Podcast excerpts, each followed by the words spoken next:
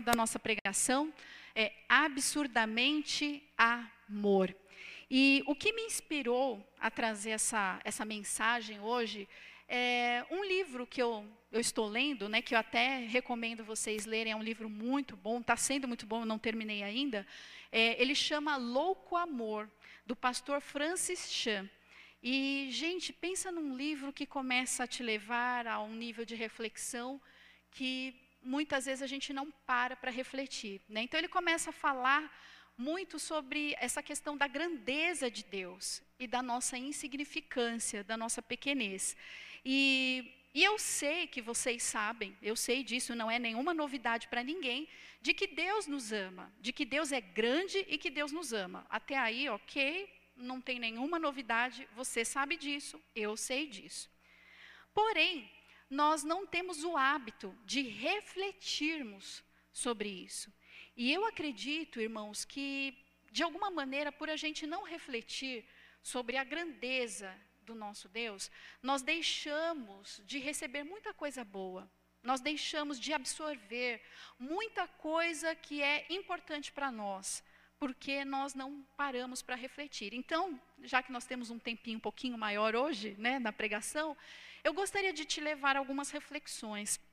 A gente usar alguns textos, né, que eu separei para a gente refletir naquilo que nós vamos estar falando. Então, por exemplo, Deus é um Deus grande, ok. Mas você já parou para pensar no tamanho dessa grandiosidade? Por exemplo, nós vivemos num planeta, planeta Terra, que tem seus bilhões, milhões, bilhões de pessoas, de habitantes.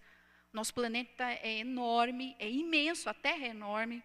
Porém, a Terra, ela é um, um pequeno planeta que faz parte de um sistema solar, onde você tem outros, muitos outros planetas que são inclusive até maiores do que o nosso. Nós estamos dentro de um sistema solar. Porém, não existe somente o sistema solar. Existem milhões de outros sistemas que fazem parte da galáxia. Talvez, não vou entrar nem no mérito, mas talvez haja vida em outro lugar, não sei. Né? Não vou entrar nem nesse mérito. Talvez não seja exclusividade da Terra. Porém, nós somos uma fagulha, um pequeno pontinho diante dessa grandiosidade, se nós pararmos para pensar. E aí eu pergunto para você: se nós somos tão pequenos e somos seres temporais, porque nós nascemos, nós tivemos um dia que marcou o nosso nascimento, nós temos um dia que nós vamos partir, ou seja, nós estamos limitados no tempo, no espaço. O nosso Deus é um Deus atemporal, é um Deus que não nasceu, ele sempre existiu, ele sempre vai existir, é um Deus eterno, é um Deus grande, soberano, que criou tudo isso. E ainda assim, nós sendo tão pequenos, uma pontinha, um pó no meio dessa grandiosidade, tão insignificantes, digamos assim, não é interessante que Deus nos chame para falar de amor? Não é interessante que esse Deus, ele anseia desesperadamente por ter comunhão conosco, para ter um relacionamento de amor, de intimidade, um Deus que se preocupa com os detalhes da nossa vida.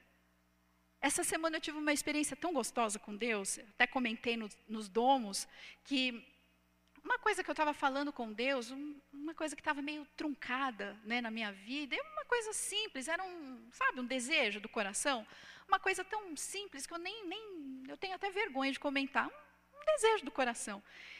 E só que estava enroscado, né? E aí eu falei, puxa vida, né? Estou tá, tão triste com essa situação. Ah, vou falar com o Senhor, vou falar com meu pai.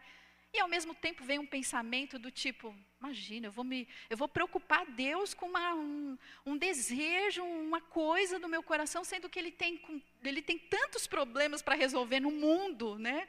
E eu falei, eu não vou aborrecer, eu fiquei até com vergonha de, de pensar nisso, ah, vou falar com Deus uma coisa dessa. Mas ao mesmo tempo me veio um, um pensamento, ué, mas ele não é o seu pai? Ele não se preocupa com você? Ele não quer fazer parte da sua vida? Por que, que você não fala com ele sobre isso? Eu falei, é mesmo, né? Vou falar com ele. E aí, eu falei com ele sobre isso. Gente, foi incrível. Naquele mesmo dia, a situação se resolveu. E eu, aquilo para mim foi uma experiência tão simples, mas ao mesmo tempo tão gostosa e tão profunda, porque Deus começou a falar coisas do tipo: olha, eu não sou Deus apenas de coisas grandes, eu não sou um Deus que apenas cura um câncer, que coloca uma epidemia por terra, eu não sou um Deus que muda a economia apenas, que muda o coração do rei a hora que eu quero, mas eu sou um Deus do dia a dia. Eu sou um Deus de coisas pequenas. Eu quero fazer parte da tua vida. Se você permitir, eu quero cuidar de você diariamente. E eu falei: puxa, como pode um Deus tão grande me amar absurdamente a ponto de se interessar por coisas tão pequenas da minha vida que sou tão pequena.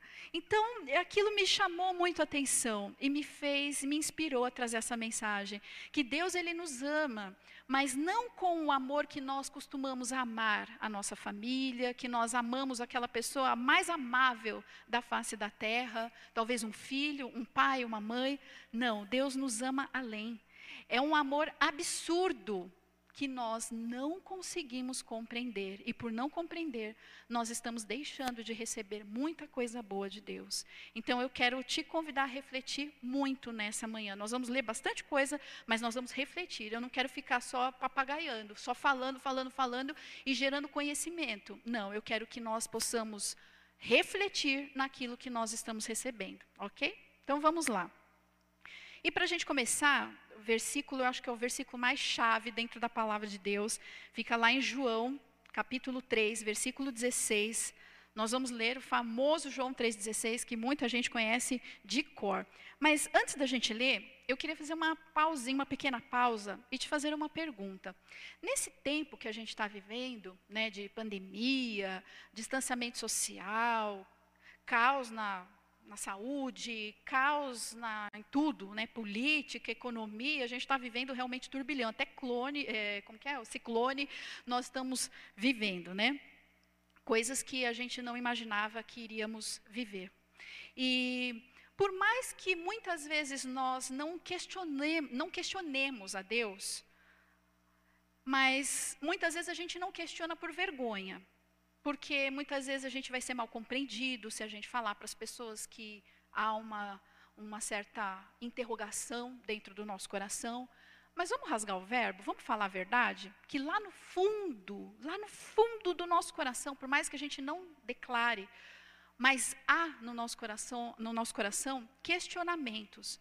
Deus, por que que se o Senhor nos ama de uma maneira tão absurda, o Senhor nos ama tanto, por que, que nós estamos vivendo tudo isso?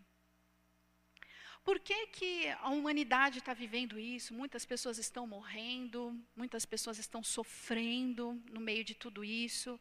Por que, que eu estou passando pelo que eu estou passando na minha família, na minha casa, nas finanças, na minha saúde? Por que, que eu estou tendo que trabalhar mais? Por que, que eu estou passando por tanta luta, tanta tristeza, tanta dor, Senhor? Se o Senhor me ama tanto, por quê? Essa pergunta é uma pergunta boa, né?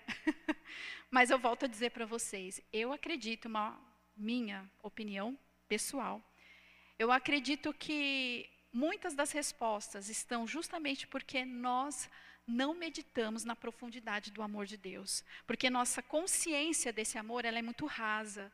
Então nós sofremos, padecemos, questionamos, o amor de Deus, muitas vezes duvidamos do amor de Deus sobre a nossa vida, porque nós não temos a compreensão da profundidade desse amor. Então, nessa manhã nós temos a oportunidade de conhecer um pouquinho mais. Então vamos lá, João 3,16 diz o seguinte: Porque Deus tanto amou o mundo, que deu o seu Filho único, para que todo que nele crê não pereça, mas tenha a vida eterna. Aqui você pode mudar por, porque Deus amou o mundo absurdamente, que deu o seu único filho, para que todo aquele que crer nesse filho, em Jesus, não pereça, mas tenha vida eterna. Então nós começamos a ver um amor absurdo a partir daqui. Deus, diante de, dessa grandeza, dessa grandiosidade de quem Ele é, simplesmente Ele é o rei, do rei dos reis, é o rei do universo, o Senhor de toda a terra e de todo o universo, ele deixou toda a sua glória, o seu resplendor, a sua soberania, e ele veio a essa terra em forma de homem, para pagar um preço que nós não poderíamos pagar. Nós estávamos destituídos da presença de Deus pelo pecado de Adão e Eva, lá que representam o primeiro homem e a primeira mulher, a criação de Deus.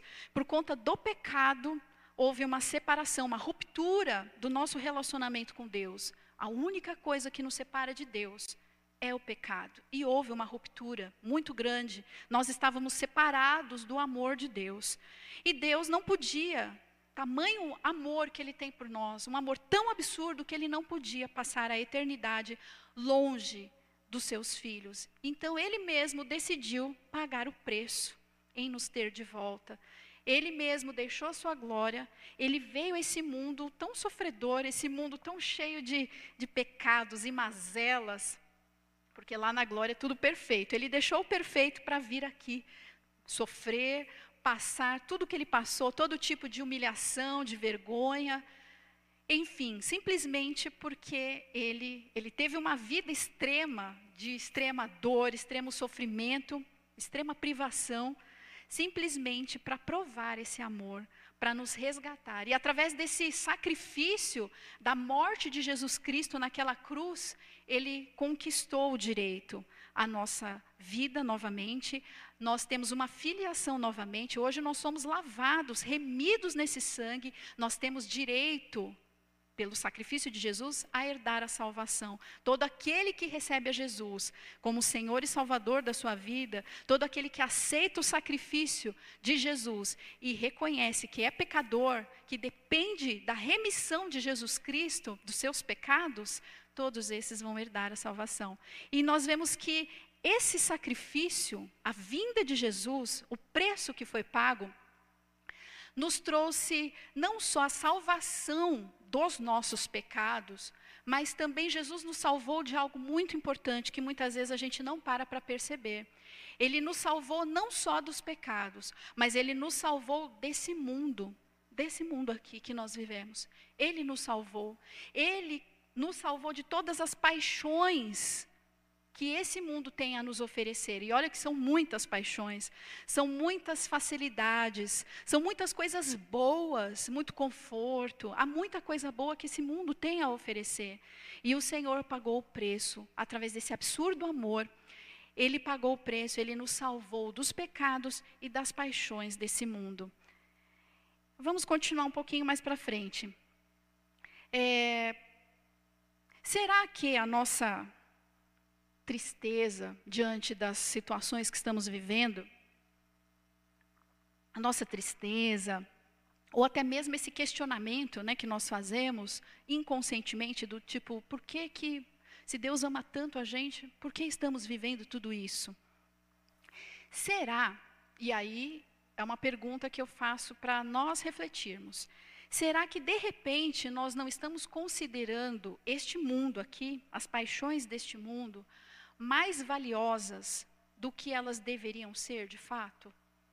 Será que aí não está a causa de tantas preocupações, tantas decepções? Será que nós não estamos cansados, sobrecarregados, frustrados, tristes, questionando a Deus de, de, uma maneira um pouco mais sem verbalizar, mas questionando a Deus por que, que Deus me ama tanto e eu estou passando por essa situação? Será que é porque, de alguma maneira, nós não estamos considerando esse mundo mais valioso do que ele deveria ser considerado? E aí eu deixo essa pergunta para a gente refletir. Lá no Domus, durante a semana, a gente pode conversar um pouco mais sobre isso. Né? E um bom exemplo para poder tirar essas dúvidas do nosso coração, eu acho que não existe exemplo melhor que não a própria vida de Cristo na terra. Se nós olharmos a vida dele, nós vamos ver o amor puro na vida dele. E o exemplo dele nos inspira. Né? Ele é o maior modelo para nós a ser seguido e o, o, o, modelo que realmente transmite o amor perfeito. Né? Então, através do exemplo do nosso Senhor, do nosso Salvador, o Senhor vai continuar falando aos nossos corações e nós vamos começar a refletir um pouco mais sobre essa questão do amor. É, lá em Lucas, no capítulo 2, versículo 7, olha que interessante, a maneira como Jesus veio ao mundo já começa de uma maneira que nos leva a grandes reflexões. Vamos lá, Lucas 2, 7. E ela, Maria, mãe de Jesus, deu à luz o seu primogênito, envolveu-o em panos e o colocou numa manjedoura, porque não havia lugar para eles na hospedaria. Olha que interessante, não tinha lugar na maternidade, em outras palavras. E Jesus nasceu numa manjedoura, num estábulo, manjedoura. Você sabe o que é manjedoura? Eu fui lá no dicionário. Manjedoura significa coxo. É o lugar aonde os animais se alimentavam, aonde a gente coloca comida para as vacas, para os bois. Enfim, é um coxo, um lugar simples aonde você coloca a comida dos animais. E Jesus nasceu nesse lugar, num lugar simples. A cidade que Jesus nasceu, esqueci de falar, Belém. Belém é uma cidadezinha pequenininha. Vários profetas se referiram a ela como a menor das cidadezinhas, da onde viria o Messias e tal. Então você vê que não é uma coincidência, não é uma coincidência Jesus ter nascido numa cidade pequenina, uma cidade simples, não era uma cidade uma megalópole, não, era uma cidade bem pequena, bem simples. E além de tudo, ele ainda nasceu não na maternidade, como todo mundo nasce, né? É, é normal todo mundo nascer na maternidade. Ele nasceu num coxo, num lugar onde se coloca o, os alimentos dos animais. Interessante, por quê? Nos faz refletir a maneira simples que Jesus veio ao mundo. E Jesus simplesmente é o rei do universo. Aquele Deus que nós falamos do início, criador de todas as coisas, ele é o rei dos reis. O rei do universo. E o rei, ele simplesmente quebrou todo o paradigma de toda a realeza da época, porque toda a realeza, que todo mundo que era rei naquela época, vivia de uma maneira digna de um rei. Nascia em berço de ouro, um palácio, com aqueles mantos dourados, cheios de pedras e preciosas, porque afinal de contas, era a, a maneira que a realeza se portava. As pessoas conheciam a realeza pela maneira que elas viviam. E Jesus, sendo o rei de todo o universo, ele nasceu de uma maneira bem simples, bem pobre, e isso nos faz refletir algumas coisas. Pastora, você está querendo dizer com isso, você está fazendo apologia à pobreza?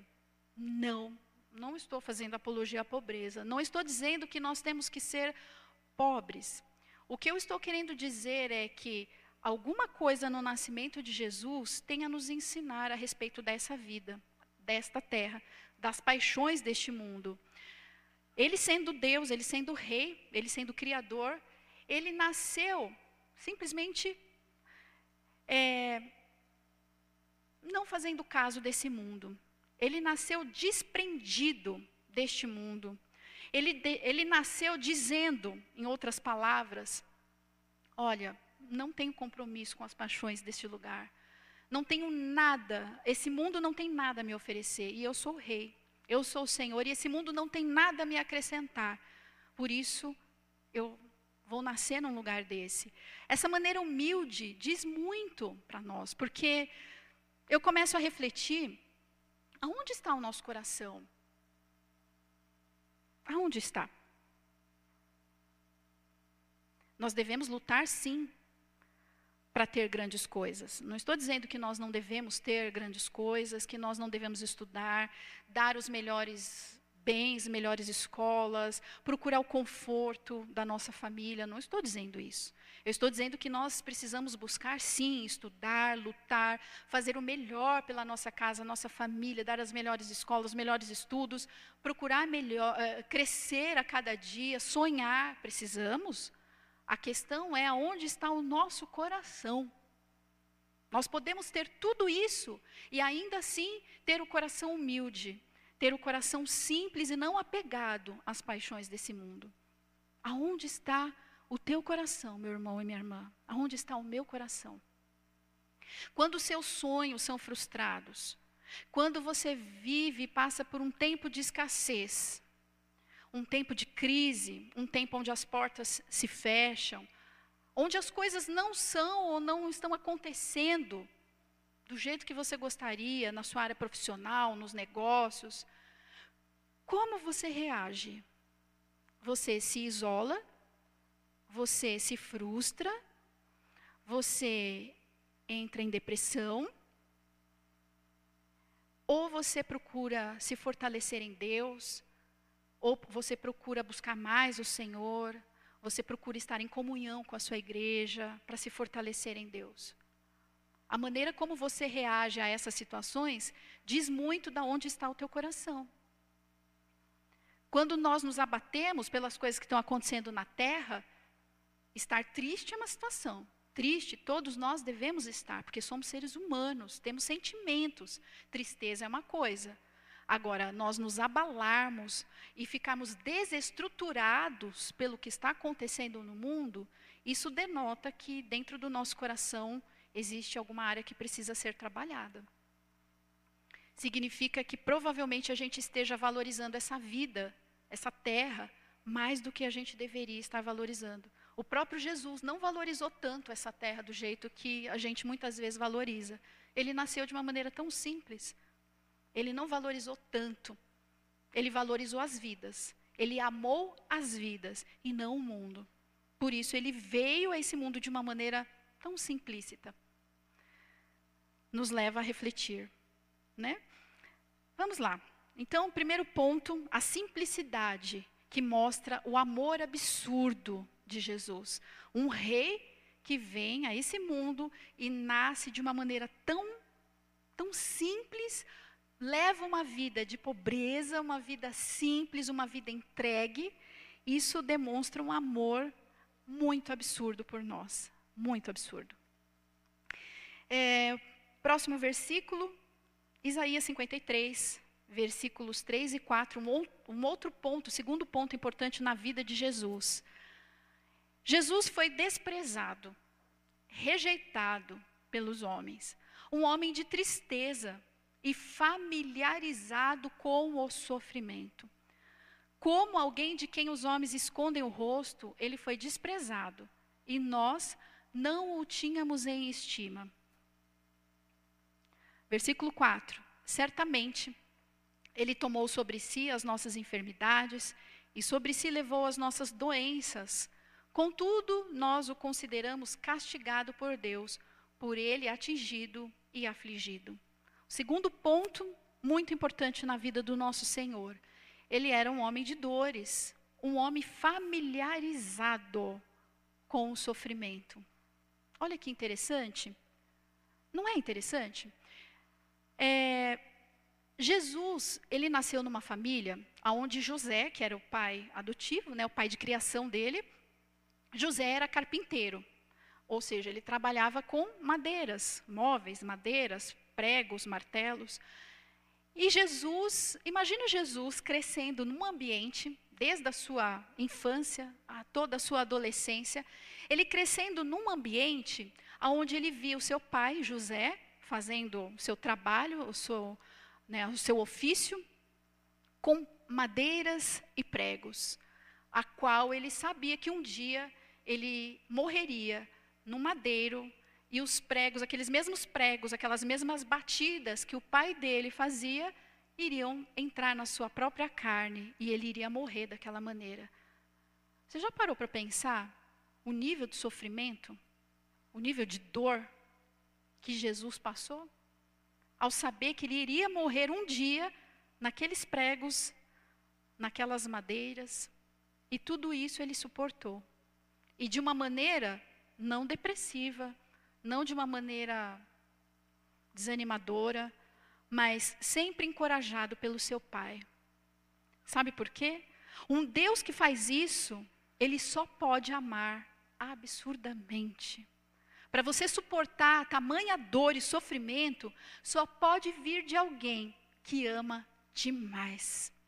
E aí eu te pergunto, querido irmão, querida irmã, um Deus que se entrega nesse nível, que nos ama dessa maneira, será mesmo que cabe espaço na nossa vida para alguma dúvida, para algum questionamento desse amor? Se existe, será que existe, é, nós temos o direito de questionar o porquê nós estamos vivendo isso, aonde está o amor de Deus, se ele viveu dessa maneira, ele pagou esse preço, esse nível de preço, ele foi simplesmente ao extremo. Ele viveu numa vida extrema de dor e sofrimento. Sabe por que foi no extremo? É para não deixar dúvidas a respeito desse amor. Porque se ele não tivesse uma entrega tão intensa e tão absurda, talvez a gente pudesse questionar esse amor nesse momento, nos dias de hoje, dia 12 de julho. Será que ele ama a gente? Será?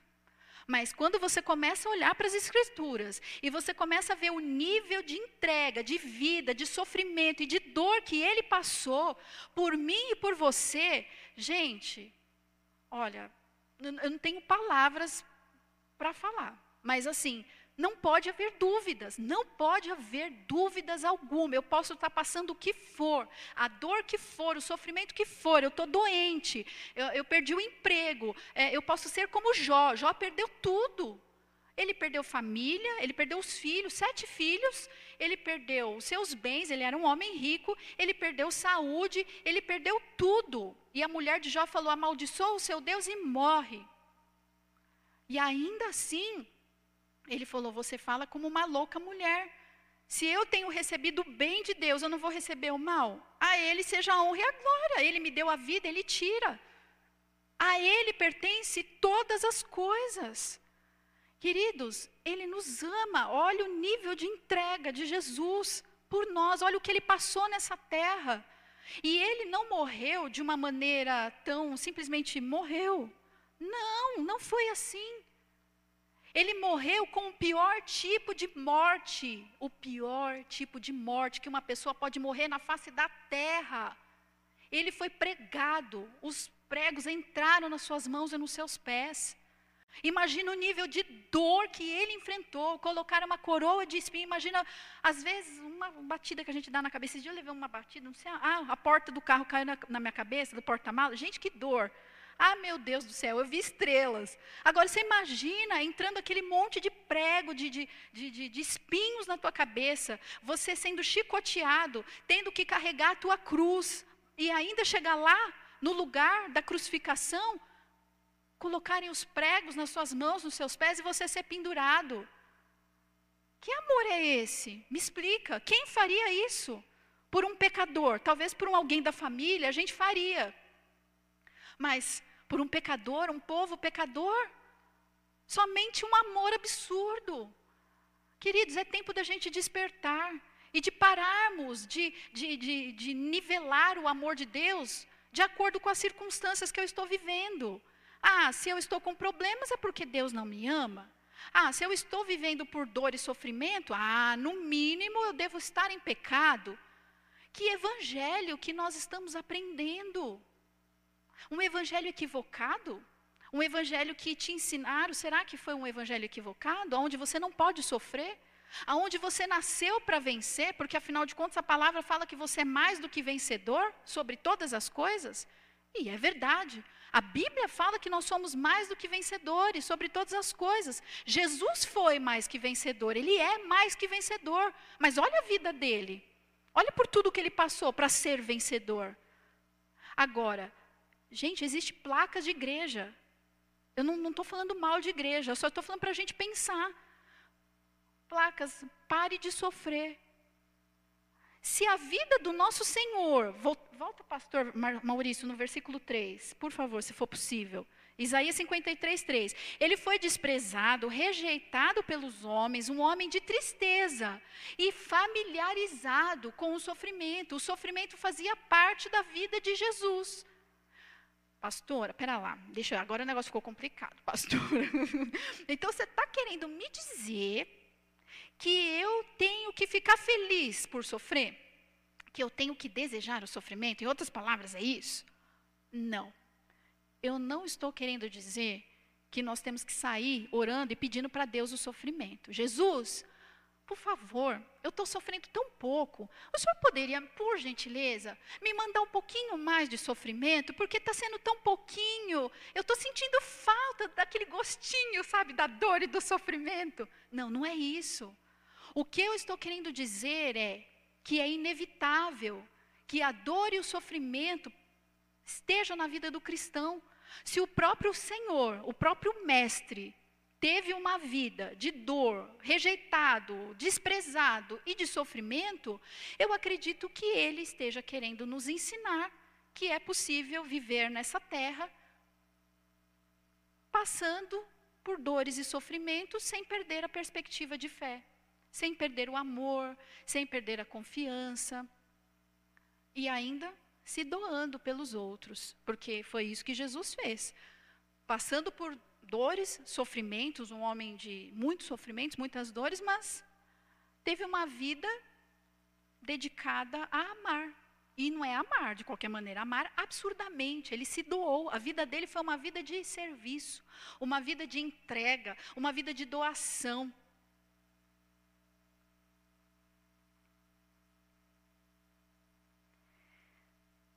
nós precisamos refletir, queridos, um pouco mais sobre esse amor.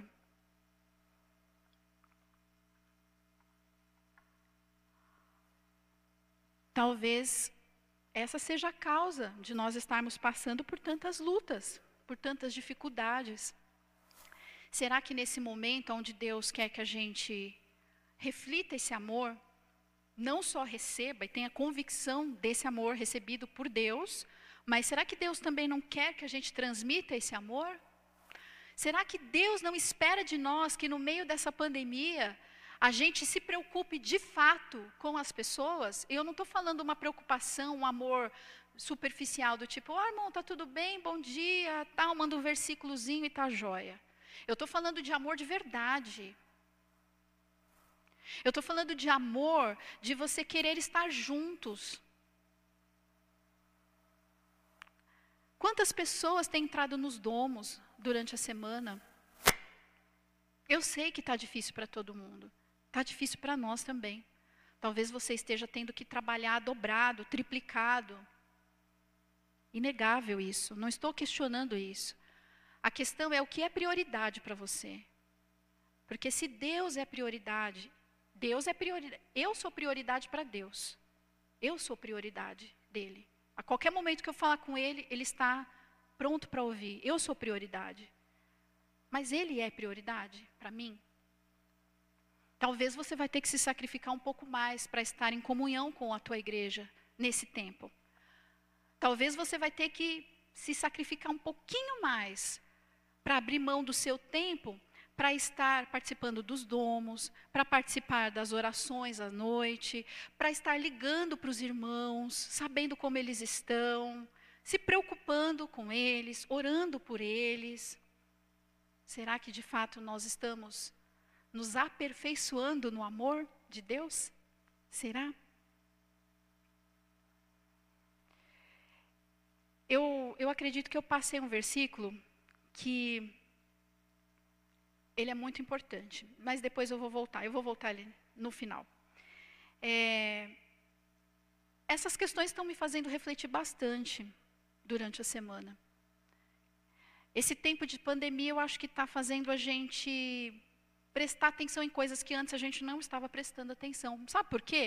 A gente estava tão acostumado a vir assistir um culto de domingo e tal, e parece que a situação ela estava um pouco meio que mascarada, sabe? A gente não estava percebendo, mas agora, em que nós estamos isolados, não estamos podendo ver, tocar as pessoas, parece que está evidenciando algo dentro do nosso coração que precisa ser transformado urgentemente por Deus, que é a nossa compreensão acerca do amor. O amor que Ele espera que a gente reflita, a preocupação com as pessoas. Você sabe se o teu vizinho está precisando de alguma coisa? Você já foi lá, já ligou para ele, perguntando se ele precisa de algo, de uma oração? Será que não existe ninguém ao teu redor que esteja precisando ouvir a palavra de uma oração, de uma ajuda, uma palavra de ânimo, incentivo? Quanto você tem se dedicado? Quanto Deus é prioridade na sua vida? Você tem aberto mão do seu tempo para orar, para buscá-lo? Quanto você orou essa semana? Reflita aí. Não responda. Reflita. Quanto tempo você gastou se dedicou na presença de Jesus.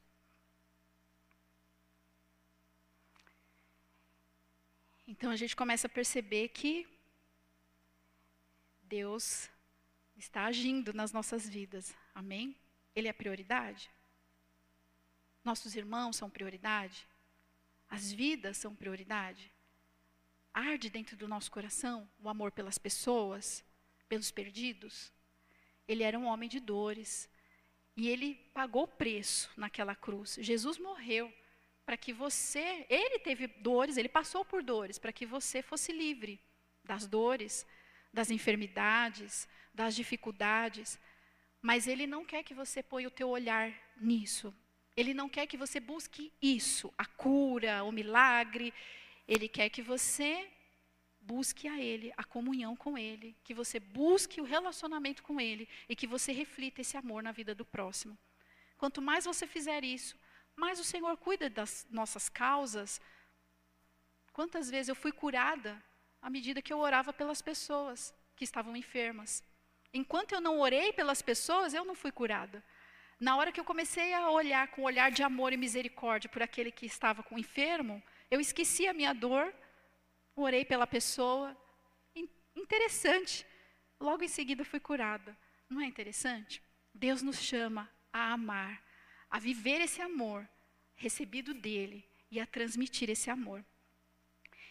E agora sim, é, 1 João, só que antes eu quero é, não sei se vai ser possível voltar, pastor Maurício, que eu pulei um versículo que também está em 1 João, assim a gente já lê os dois. 1 João, capítulo 2, versículos 15 e 16. Não amem o mundo, nem o que nele há. Se alguém amar o mundo, o amor do Pai não está nele. Pois tudo o que há no mundo, a cobiça da carne, a cobiça dos olhos e a ostentação dos bens, não provém do Pai, mas do mundo. Vamos ler de novo? Não amem, olha só, bem claro. Gente não está falando mais ou menos, olha, amem algumas coisas, outras não. Ele é bem taxativo no versículo. Não amem o mundo. O que, que é o mundo? Essa terra.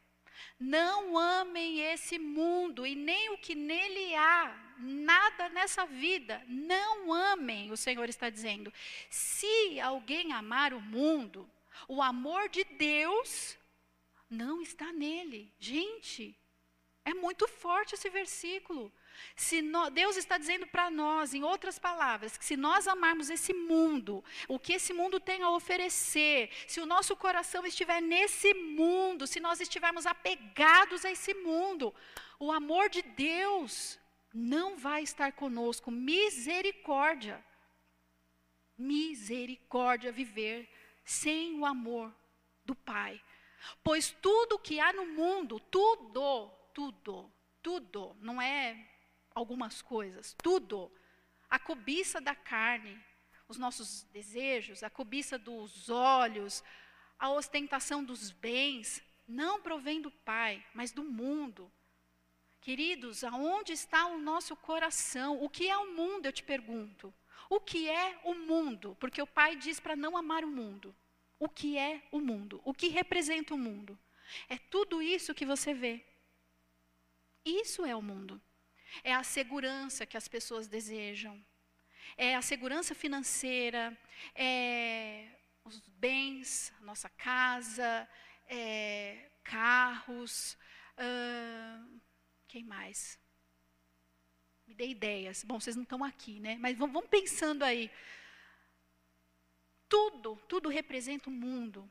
Tudo representa o mundo. E o Senhor diz que nós não devemos amar o mundo, pois se nós amarmos, nós vamos estar, em outras palavras, o, amor de Deus não vai estar conosco e nós vamos sofrer, mas de uma, um sofrimento que não é um sofrimento debaixo do amor de Deus, como Jesus, é um sofrimento pela ausência de Deus, o que é muito complicado, o que é muito desastroso. Eu não quero viver isso, eu não quero isso para a minha vida e eu não desejo isso para a vida de vocês a cobiça da carne, dos olhos, a ostentação. Gente, tem gente que para manter o nível, o padrão financeiro, vendem a própria alma, desagradam a Deus, fazem tantas coisas para manter o status, manter a aparência e muitas coisas. E se a gente olhar para a vida do nosso Salvador, não tinha nada disso, nenhuma ostentação, nenhuma cobiça, pelo contrário. Pelo contrário, ele não considerava nada nessa vida agradável aos olhos dele. Ele veio realmente com um propósito de se entregar, de amar, de servir, de manifestar o reino. Forte, né? Pois é, também acho. E o próximo versículo, também 1 João, capítulo 2, versículos 5 e 6. Mas, se alguém obedece à sua palavra, nele verdadeiramente o amor de Deus está aperfeiçoado. Desta forma, sabemos que estamos nele, em Jesus. Aquele que afirma que permanece nele, deve andar como ele andou. Olha que interessante. Aquele que afirma, ou seja, aquele que diz que é cristão, aquele que afirma que habita o Espírito Santo na vida dele, aquele que diz, eu sirvo ao Senhor, esse deve andar como ele andou. Como que Jesus andou mesmo? Vamos recapitular? Uma vida simples, não apegada as coisas. O nascimento dele foi simples, mesmo sendo rei. O outro ponto, um homem de dores, de sofrimentos, um homem familiarizado com o sofrimento, ou seja, um homem que não dependia das circunstâncias para estar feliz, mas ele dependia do Pai. A vida foi marcada por sofrimento, por dor, e ele foi mais do que vencedor, ele é mais do que vencedor, assim como nós. E aí, ele nos entregou uma missão. Interessante, né? Lá no versículo 6, aquele que afirma que permanece nele deve andar como ele andou. Ele andou de uma maneira totalmente apaixonada. Apaixonada pelas pessoas. Apaixonado. Ele era apaixonado pelo ser humano. Ele amava as pessoas. Aonde ele ia, ele era movido por compaixão.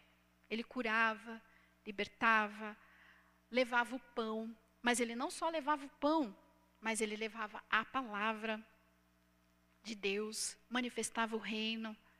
Ele teve uma vida que ele não teve o desfrute dessa terra. Né? Então, é, muitos às vezes inconscientemente acreditam que nasceram para desfrutar essa terra. E talvez estejam descontentes, justamente porque nesse momento não estão podendo desfrutá-la da maneira que gostariam.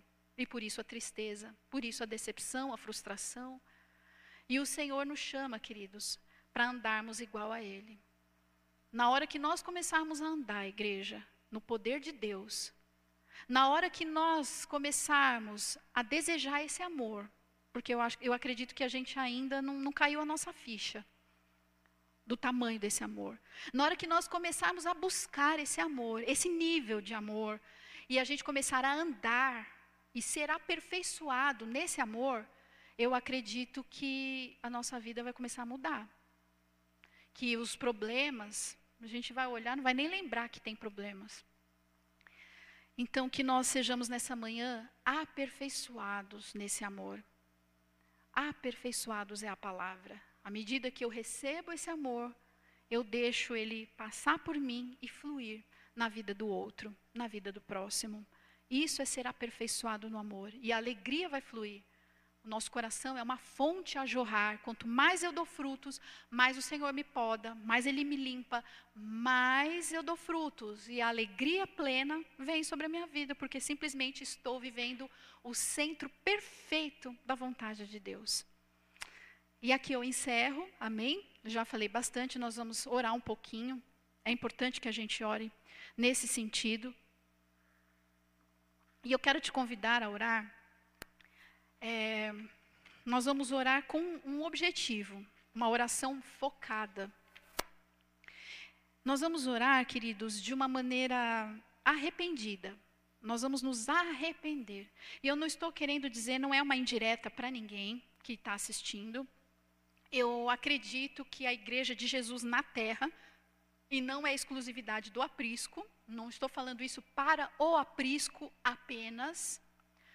É, eu acredito que a igreja de Jesus na terra esteja precisando ir aos pés do Senhor e se arrepender pelo nosso egoísmo, pelas nossas prioridades erradas, porque temos colocado muitas coisas como prioridade no lugar de Deus. Temos priorizado muitas coisas, menos aquilo que deveríamos priorizar, que é o amor, que é a comunhão com a igreja, a comunhão com os santos, e nós temos, sem perceber, deixado o nosso coração se esfriar. Sabe aquela história da, do braseiro? O braseiro tem várias, várias lenhas ali e ela está pegando fogo, porque está todo mundo junto. Se você tira uma brasa no meio daquele braseiro, aquela lenha sozinha ela vai se esfriar. E é isso que o inimigo quer fazer. O inimigo quer trabalhar na vida das pessoas nesse tempo de distanciamento social, para além de deixá-las distanciadas, trazer um isolamento espiritual. E nós não podemos aceitar. Nós precisamos nos arrepender, pedir perdão se o nosso coração se esfriou, se nós estamos dessa maneira. E se você não está, não se preocupe, essa palavra não é para você. Mas nós, como igreja, podemos nos colocar na brecha por aqueles que estão. Porque se o, no, nós somos um corpo, se um está ferido, eu estou ferida. Se você está ferido, eu estou ferida. Então, eu tenho, eu e você devemos nos colocar na brecha pela igreja do Senhor. Estamos invertendo as prioridades, estamos buscando os nossos próprios interesses. A Bíblia diz: aquele que se isola busca os seus próprios interesses. Então, queridos, que o Senhor venha quebrar isso em nome de Jesus nessa manhã, aquecer o teu coração. Vamos nos arrepender, porque sem pedido de perdão, sem arrependimento, não seremos santos, santificados. E sem santificação, não tem como a gente ser aquecido e avivado nos nossos corações. Amém? Feche os seus olhos, eu vou conduzir a oração, mas você aí fique à vontade na sua casa, o importante é que você ore. Amém?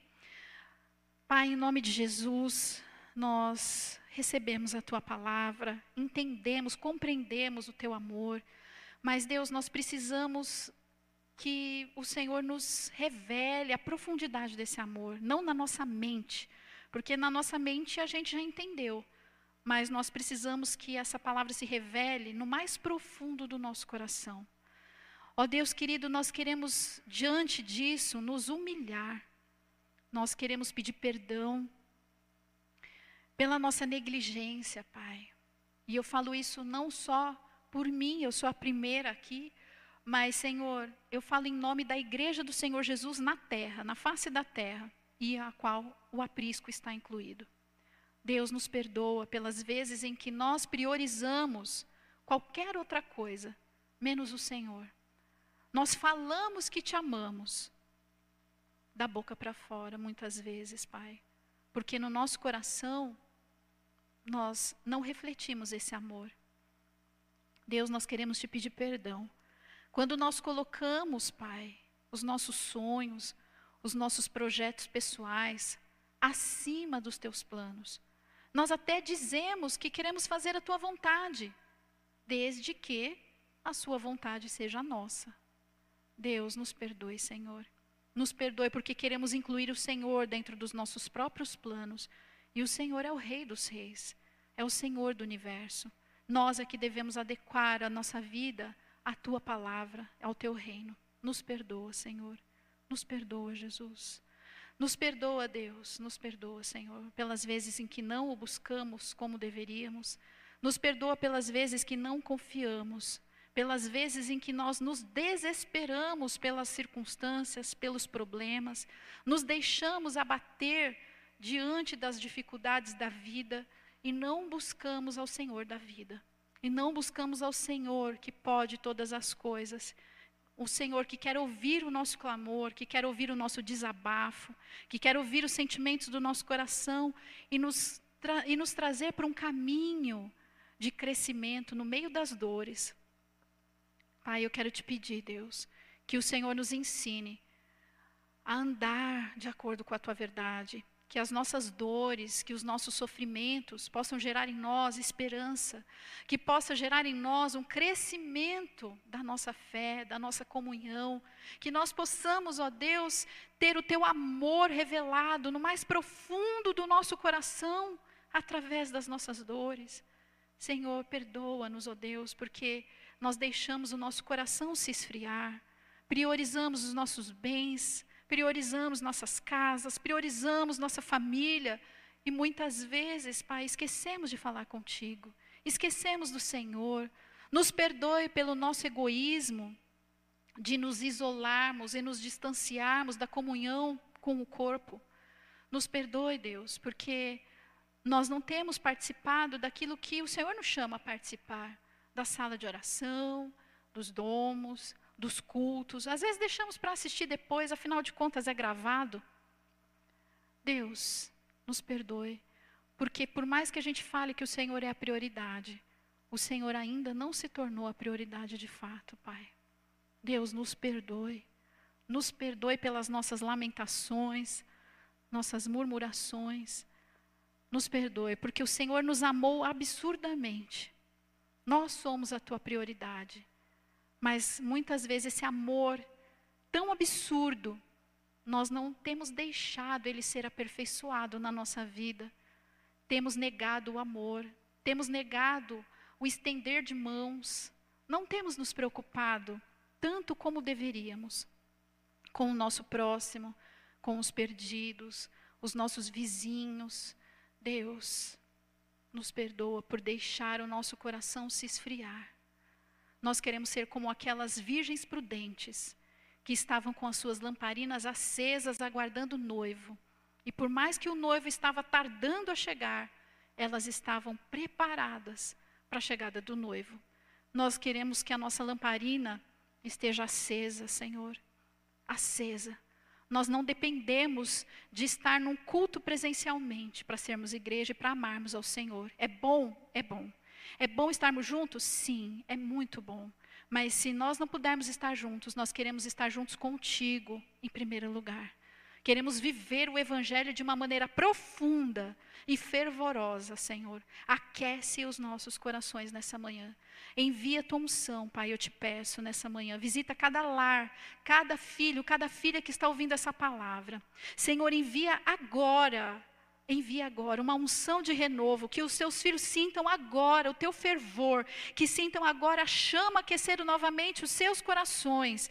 Ó Deus, e que em nome de Jesus, nenhum problema, nenhum problema do inferno tem poder sobre o teu povo, nenhuma enfermidade tem poder sobre o corpo do teu povo, porque o Senhor levou sobre si as nossas dores e as nossas enfermidades. Senhor, não existe, Pai, nenhuma artimanha do inferno que tem poder de nos afastar desse amor, não existe tribulação, não existe problema, não existe fome, não existe enfermidade, nada pode nos separar desse amor absurdo que o Senhor tem por nós. Ó Deus, em nome de Jesus, Pai, nessa manhã eu quero te pedir, Deus, alcança a todos sem exceção com esse amor, ó Pai, com essa com essa paixão, paixão pelo teu reino, paixão pelo teu nome, paixão pelo quem tu és, porque o Senhor não é um departamento da nossa vida. O Senhor não é uma área da nossa vida, como a área financeira, como a área sentimental, como a área da saúde. E o Senhor não é a área espiritual. O Senhor é tudo. O Senhor é tudo, é a essência da nossa vida. O Senhor é o fôlego de vida, o Senhor é tudo em nós.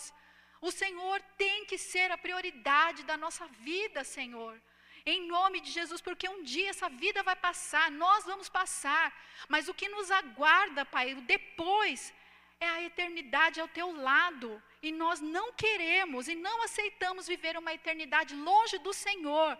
Nós queremos fazer justo o teu sacrifício de amor naquela cruz, Senhor Jesus, vivendo de maneira que te agrade, vivendo de maneira parecida com o Senhor, fazendo o nosso melhor, nos dedicando a viver igual ao Senhor. Nos ajuda a enxergar o sofrimento e a dor da maneira que o Senhor enxerga, nos ensina a viver de uma maneira humilde, mesmo tendo recursos, Senhor. Eu quero que o Senhor dê muito recurso mesmo para o teu povo, muito recurso, mas o coração coração simples, um coração comprometido com o teu reino, um coração comprometido com a tua verdade, Deus, para que a tua para que a tua abundância, para que a prosperidade não se perca na mão deste povo. Ó Deus, em nome de Jesus, envia a tua unção para curar, para libertar, para destruir, Pai, toda briga dentro dos lares, Deus. Visita os casamentos, visita, Senhor, as famílias. Em nome de Jesus, Senhor, faz a tua obra, o teu milagre, porque o Senhor é um Deus absurdamente amoroso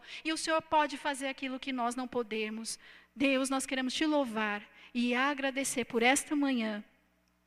Que o Senhor, ó Deus, continue falando durante a semana aos nossos corações. E não só falando, mas nós queremos viver profundamente esse amor, ó Deus, e refletir esse amor através das nossas vidas. Muito obrigada. Que o amor de Deus Pai, que as consolações desse Espírito Santo de Deus e que esse amor absurdo de Jesus esteja sobre você hoje e para todo sempre. Amém. Amém. Graças a Deus. Queridos, Deus abençoe. Tenham um ótimo domingo, uma ótima semana. Não esqueçam de participar dos domos, das orações durante a semana. Seu amor, o seu coração já está aquecido e não esqueçam de orar pela vida do pastor Rogério. Amém? Deus abençoe. Fiquem na, na paz do Senhor Jesus Cristo. Beijo, ótima semana.